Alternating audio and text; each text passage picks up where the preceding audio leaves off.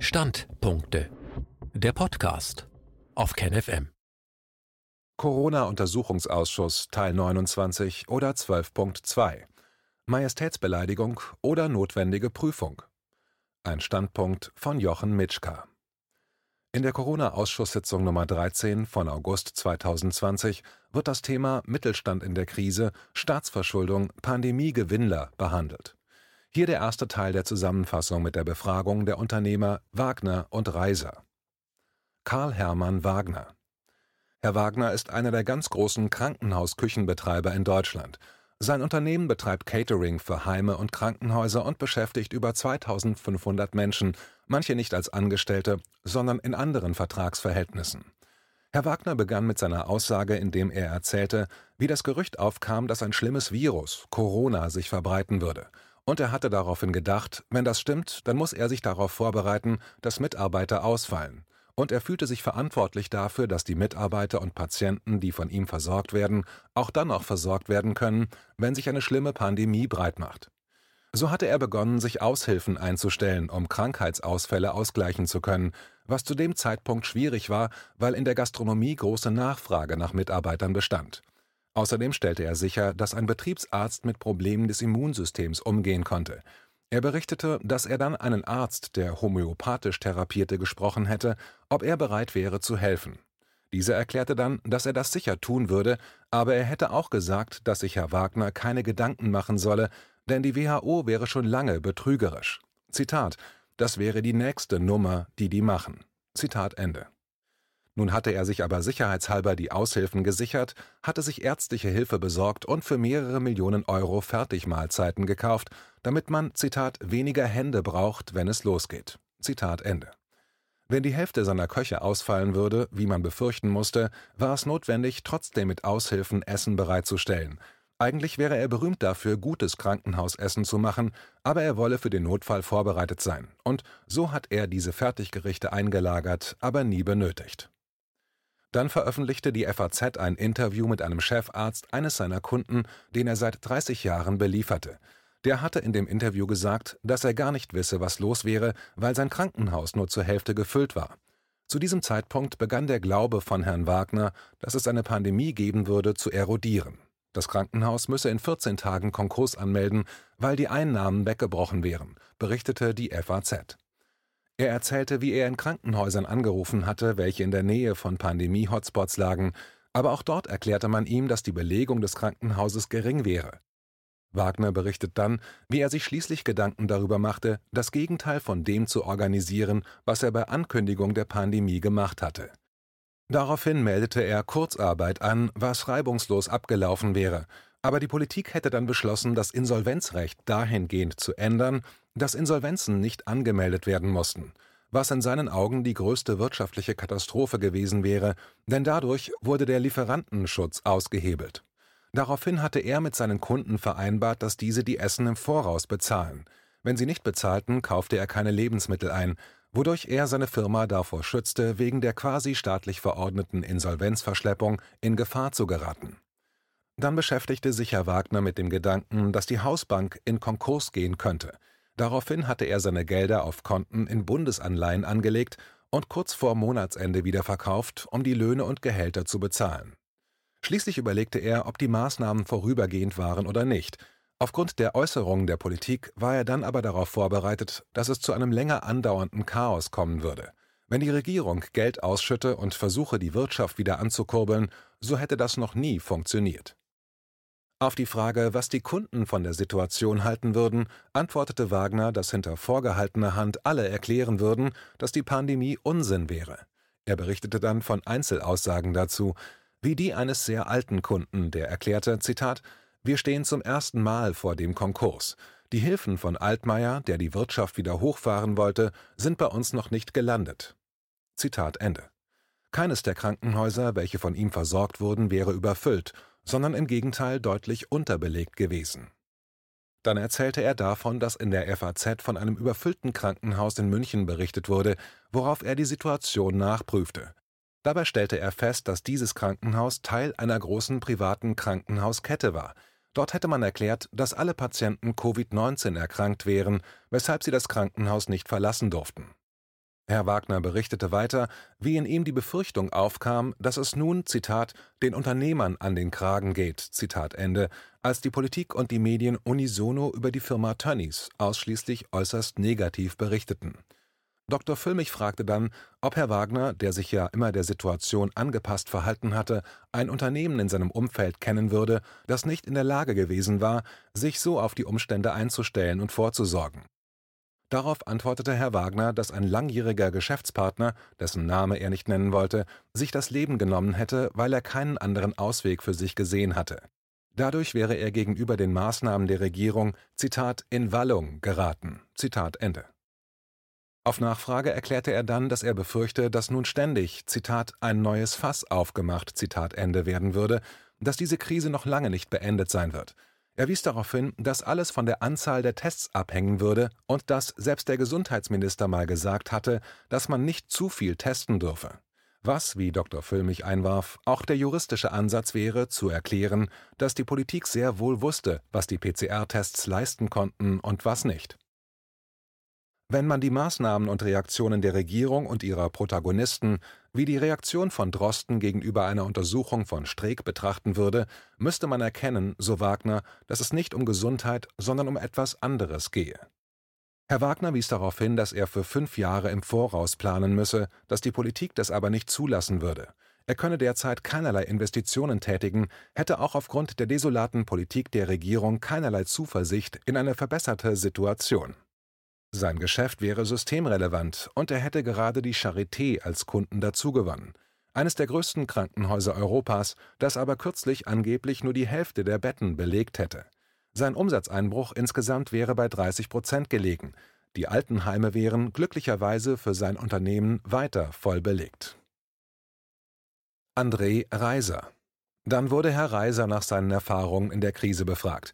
Er ist seit über 30 Jahren in der Automobilbranche tätig zuletzt nun als Unternehmensberater, der sich insbesondere mit den Menschen in den Unternehmen beschäftige. Im Fokus stehen die menschlichen Kontakte, und durch Maßnahmen der Regierung sind nun solche Tätigkeiten praktisch nicht mehr möglich. Er berichtete, dass in der Automobilindustrie über 800.000 Menschen beschäftigt sind. Dazu kommen 650.000 in der Zulieferindustrie, in der Reparatur arbeiten 460.000 Menschen und im Handel 180.000. In Summe sind das 2,1 Millionen Menschen. Im Januar und Februar 2020 waren die Absatzzahlen noch sehr ähnlich zu denen im Vorjahr. Ab März sanken dann die Zahlen und brachen die Umsätze drastisch ein. Er berichtete dann, dass keine Automarke verschont geblieben war. Die Rückgänge betrugen zwischen 20 bis fast 40 Prozent. Weltweit gäbe es einen Rückgang, der prognostiziert wäre, aber am heftigsten würde es demnach Europa treffen. Die Autohäuser, die Herr Reiser betreue, hätten alle ebenfalls deutliche Verschlechterungen gegenüber dem Vorjahr zu verkraften. Das EBIT-Ergebnis wäre ein bis maximal drei Prozent. Der Durchschnitt läge bei 1,5 Prozent, das wären zwei Prozent weniger als im Vorjahr. Die meisten Unternehmen wären ohne Gewinn oder in den roten Zahlen. Aus diesem Grund würden in den meisten Betrieben alle Maßnahmen abgekündigt, die nicht lebenserhaltend notwendig wären. Es gehe nicht mehr um Entwicklung nach vorne, sondern um das blanke Überleben.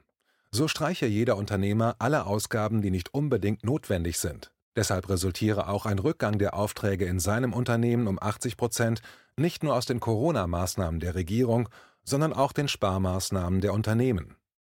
Dann referierte Herr Reiser über den Wirtschaftskreislauf und berichtete über Dinge, die er aus seinem persönlichen Umfeld selbst erlebte. Ein Bekleidungsunternehmen in Berlin mit 250 Quadratmeter zahle 15.000 Euro Miete. Aber es hatte im März und April keinerlei Einnahmen. Im Mai durfte das Geschäft öffnen, hatte aber dann bis August 80.000 Euro verbrannt. Dann beantwortete er die Frage, wovon solche privaten Unternehmer überhaupt noch leben würden. Zitat Abschmelzen von Altersvorsorge, Zitat Ende, war seine Antwort. Man müsse ja dankbar sein, wenn das Unternehmen überhaupt noch irgendwie, Zitat, im Spiel bleibt, Zitat Ende. Der Eigentümer des Bekleidungsgeschäftes, von dem eben die Rede war, hat sein Auto verkauft das Autohaus, welches diesem Menschen kein neues Auto verkaufen kann, beschäftigte dann Herrn Reiser nicht, weil ja keine Autos verkauft werden. Dadurch hat Herr Reiser kein Geld mehr und kann natürlich auch nichts mehr konsumieren. Er könne auch nicht mehr zu seinem Italiener gehen, der ihm sagen würde, dass er schließen müsse, wenn im Herbst witterungsbedingt kein Außenverkauf mehr möglich ist und die Corona-Maßnahmen weiter bestehen. Und dieser Italiener kann dann natürlich auch keinen neuen Anzug in dem Bekleidungsgeschäft kaufen. Als Fazit stellte der Ausschuss fest, dass die Politiker zu weit von der Realität entfernt sind, um zu begreifen, was sie mit den Maßnahmen anrichten. Herr Reiser wies dann darauf hin, dass zusätzlich zu der Risikobegrenzung der Banken und Versicherungen auch die Kreditabsicherungen abgeschmolzen würden, was dazu führe, dass die Unternehmer ihre Bestellungen, selbst wenn sie wollten, gar nicht mehr im alten Umfang tätigen könnten. Wenn Hermes also nur 50 Prozent absichern will, erhält der produzierende Unternehmer auch nur 50 Prozent des früheren Auftragsvolumens und muss die Hälfte der Mitarbeiter in Kurzarbeit schicken. Schließlich kam die Rede auf die Unterstützungsanträge für kleine und mittelgroße Unternehmen. Diese Anträge könnten offiziell nur noch über Steuerberater beantragt werden. Die Beantragung wäre so aufwendig, auch mit den nachzureichenden Unterlagen, dass alleine die Kosten für die Steuerberatung sich auf 1700 Euro netto belaufen würden. Diese Kosten werden aber voll vom Staat bezuschusst. Wenn man nur 49 Prozent Umsatzrückgang hätte, würde man durchs Rost fallen, wie in anderen Fällen auch. Von den Anträgen, die zum Zeitpunkt des Interviews eingereicht worden wären, hätte keiner der Mandanten seines Steuerberaters eine Zahlung erhalten. Die Fixkosten für Juni, Juli und August wären aber schon bezahlt worden. Dann erklärte er noch, dass er seine Kontogebühren hätte aufschlüsseln müssen in Gebühren für SMS-TAN und Grundgebühren. Bezuschusst werde nur die Grundgebühr. Schließlich kam er auf das wichtigste Arbeitsmittel von kleineren Unternehmern zu sprechen, die viel unterwegs bei Kunden sind, das Auto. Leasingraten werden nicht bezuschusst. Es wird nur der Finanzierungskostenanteil bezuschusst. Dieser Anteil ist jedoch in keinem Vertrag ausgewiesen. Daraufhin hätten Hunderttausende bei den Leasingfirmen beantragt, die Leasingrate aufzuschlüsseln, um den Finanzierungskostenanteil nachweisen zu können. Dieser Anteil betrage ungefähr 13 Prozent.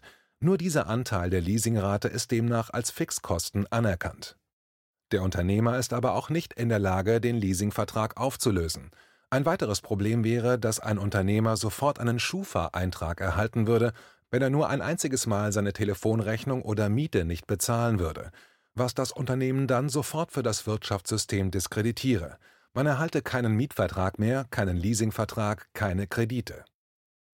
Den Mitarbeitern würde durch Kurzarbeit höhere Flexibilität bei niedrigerem Einkommen abverlangt. Die Unternehmer würden ihre Altersvorsorge abschmelzen, um im Spiel zu bleiben, die Verkäufer in den Autohäusern, die den größten Teil ihres Einkommens aus Provisionen beziehen, geraten in finanzielle Schwierigkeiten und schon einige Eigenheime stehen deshalb zum Verkauf, wie Herr Reiser feststellte. Aber es wäre kein Ende absehbar. Herr Wagner bemerkte dann, dass Friedrich Merz die Bundeskanzlerin einerseits wegen eines Wahlkampfes kritisierte, andererseits für ihre Shutdown-Politik lobte und jeder in der Runde wusste, dass es eine Anspielung auf die Rolle von Merz bei BlackRock war, dem größten US-Investor, welcher anscheinend den deutschen Mittelstand aufkaufen möchte. Als er dann auf die Bemerkung der Bundeskanzlerin einging, dass die Pandemie erst vorbei wäre, wenn die Bevölkerung durchgeimpft wurde, warf Dr. Füllmich ein, dass in einem New York Times Artikel andererseits von einer Grundimmunität und Kreuzimmunität eines Teils der Bevölkerung berichtet wurde. Herr Reiser wies darauf hin, dass es keinen öffentlichen Diskurs über die wissenschaftliche Basis der Regierungsentscheidungen geben würde. Das würde ein Zitat mulmiges Gefühl Zitat Ende hinterlassen. Dann berichtete er von einem anderen Beispiel aus der Eventszene in Berlin. Ein Freund von ihm hatte vier Unternehmen mit 250 Mitarbeitern. Das waren zwei Restaurants, ein Catering-Unternehmen und ein Event-Unternehmen. Davon wurden drei abgewickelt, bevor die Zahlungsunfähigkeit eintrat, sodass er keine Einträge kassierte. Er beschäftige im Moment noch 17 oder 18 Menschen in einem der Restaurants. Veranstaltungstechniker und Künstler stünden im Moment, ohne selbst einen Fehler gemacht zu haben, ganz schlecht da. Dr. Füllmich erwähnte dann Äußerungen eines pensionierten obersten Richters in Großbritannien, der das Fehlen eines öffentlichen Diskurses als Beginn totalitärer Regime bezeichnet hatte und erklärte dann, dass die Justiz ebenfalls versagen würde. Sie wäre eigentlich für die gewaltlose Auflösung von Konflikten zuständig. Das oberste US-Gericht hatte erklärt, dass das Recht zu klagen und sich zu verteidigen die Alternative zur Nutzung von Gewalt wäre. In einem anderen Urteil hatten US-Richter festgestellt, dass, wenn die Gerichte versagen, die Konflikte auf den Straßen ausgetragen würden. Daraus resultierte seine Befürchtung, dass bei einem weiteren Versagen der Justiz nicht nur in den USA schlimme Zustände auf den Straßen entstehen könnten. Dr. Wodak berichtete, dass aus den Gesundheitsämtern Nachrichten eintreffen würden, die aufzeigen, dass einige Mitarbeiter gar nicht glücklich darüber sind, was sie tun müssen. Und es gäbe auch andere Teile der Behörden, die sich sehr unwohl fühlen, die Politik der Regierung vertreten zu müssen. Auch innerhalb des Robert Koch Instituts gäbe es Rumoren bei den Wissenschaftlern hinsichtlich der Äußerungen ihres Chefs. Er wies dann darauf hin, dass man in den letzten Jahren beobachten konnte, dass man nur noch erfolgreicher Wissenschaftler werden kann, wenn man erfolgreich Drittmittel einwirbt. Dadurch mache man die Wissenschaft abhängig von den Geldgebern. Geld gäbe es aber hauptsächlich in der Wirtschaft oder aber unter wirtschaftlichen Gesichtspunkten von staatlichen Stellen. Das zerstöre die Aufgabe der Wissenschaft, deren Aufgabe es wäre, alles anzuzweifeln, alles zu hinterfragen. Das würde sie unbeliebt machen, deshalb müsse sie aber eigentlich unabhängig sein. Man würde an den Ergebnissen der wissenschaftlichen Arbeiten der letzten Jahre erkennen, dass dies nicht mehr der Fall ist. Die Arbeiten basierten auf wirtschaftlichen Überlegungen, und wenn Professoren danach beurteilt würden, wie gut sie Drittmittel an Land ziehen können, dann wäre das eine gefährliche Fehlentwicklung. Man wisse auch, dass die Pharmaindustrie zum Beispiel dafür sorge, dass negative wissenschaftliche Erkenntnisse erst gar nicht veröffentlicht werden – es gäbe große Studien, die Tausende von Arbeiten unter die Lupe genommen hatten, in denen man dann erkennen würde, dass die Studien, die im Sinne ihrer Sponsoren sind, doppelt so oft veröffentlicht werden wie Studien, Zitat, die sagen, nee, das ist wohl doch nichts. Zitat Ende. Von der Wissenschaft werde kein Wissen, sondern Geld produziert, meinte Wodak. Dr. Füllmich wies dann auf die Geschichte der Tabakindustrie in den USA hin, welche über Jahrzehnte mit allen Mitteln gegen die gesundheitliche Aufklärung über die Schäden des Rauchens gearbeitet hatte, bis ihre Protagonisten dann vor dem Kongress aussagen mussten, dabei logen und später dafür bestraft wurden. Ermöglicht wurde das in den USA durch Sammelklagen. Deshalb wäre es unbedingt notwendig, dass in Deutschland massenhafte Klagen dazu führten, dass man die Hintergründe und die Geldflüsse aufdeckt Dr. Hoffmann fragte dann Herrn Reiser, was passieren würde, wenn die Altersvorsorge aufgebraucht wurde. Dieser antwortete, dass man vor der Zahlungsunfähigkeit die Firma abmelden müsse, um nicht in gewissen Listen zu erscheinen, und dass man sich dann arbeitslos melden müsse. Dr. Füllmich berichtete dann, dass ein ihm bekannter Rechtsanwalt einen Titel über eine Million wegen ausstehender Honorare hätte, den er aber nicht vollstrecken würde, weil er seinen Mandanten damit, Zitat, ins Jenseits befördern würde. Zitat Ende aber natürlich gerate er dadurch auch selbst in finanzielle Schwierigkeiten, und wie lange das gut gehen würde, wüsste niemand. Viviane Fischer fragte dann, welche Prognose Reiser und Wagner wagen würden, sollte die Corona-Krise von einem auf den anderen Tag enden. Herr Wagner meinte daraufhin, dass mit dieser Politik keine Verbesserung zu erwarten wäre. Herr Reiser sagte, dass viele Unternehmer ihre Firmen vielleicht wieder reaktivieren könnten, wenn Schadenersatz geleistet werden würde. Aber wenn die Schadenersatzleistungen nicht kämen, würden große Teile der Bevölkerung eben auch als Verbraucher ausfallen. Alle Mitglieder der Sitzung stimmten zu, dass nach der Beendigung der Krise eine Zitat dauerhaft zerrüttete Beziehung Zitat Ende zwischen großen Teilen der Bevölkerung und der politischen Führung des Landes entstanden wäre. Dr. Wodak warf ein, dass es an der Zeit wäre, die politische Diskussion aus dem Machtspiel zu holen. Die Führung der Parteien würden glauben, sie könnten ihre Macht erhalten, wenn sie mitmachen. Man müsse die Diskussion um Inhalte führen, und wer versuche, mit Macht oder Personalargumenten zu punkten, müsse die rote Karte gezeigt bekommen. Man müsse eine Kultur der Auseinandersetzung entwickeln, bei der es wirklich um die Sache geht. Dann könne jeder mit jedem reden, und das wäre wichtig. Dann wies er darauf hin, dass man natürlich verurteilen muss, was gewisse Menschen in der Krise getan hätten, das heiße aber nicht, dass man ohne diese Menschen auskommen würde. Das heißt, es müsse unterschieden werden zwischen den Menschen und ihren Taten. Dann wurde darüber diskutiert, wie groß die Ablehnung der Regierungsmaßnahmen in der Bevölkerung wären. Darauf gab es aber keine eindeutige Aussage. Wie es weitergeht. Nächste Woche folgt die Zusammenfassung der Befragung von Prof. Dr. Wolf-Dieter Stelzner zum gleichen Thema.